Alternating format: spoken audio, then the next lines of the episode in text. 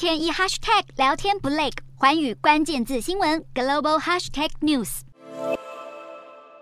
美国众议院调查去年一月六号国会大厦暴动案第五场听证会在二十三号登场。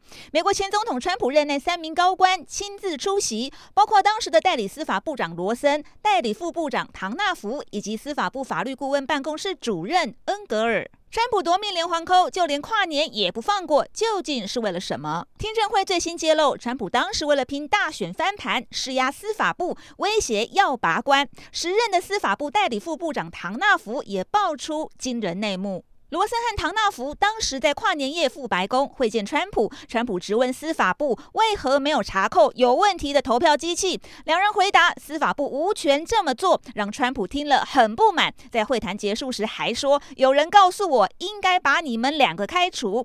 这场由民主党主导的听证会一再实况转播，而且证词对川普大不利。传出川普看到想对电视大吼，但他在前几天受访时表示，没有什么事能阻止他再战。二零二四年美国总统大选，究竟川普人气是否会受挫，仍有待观察。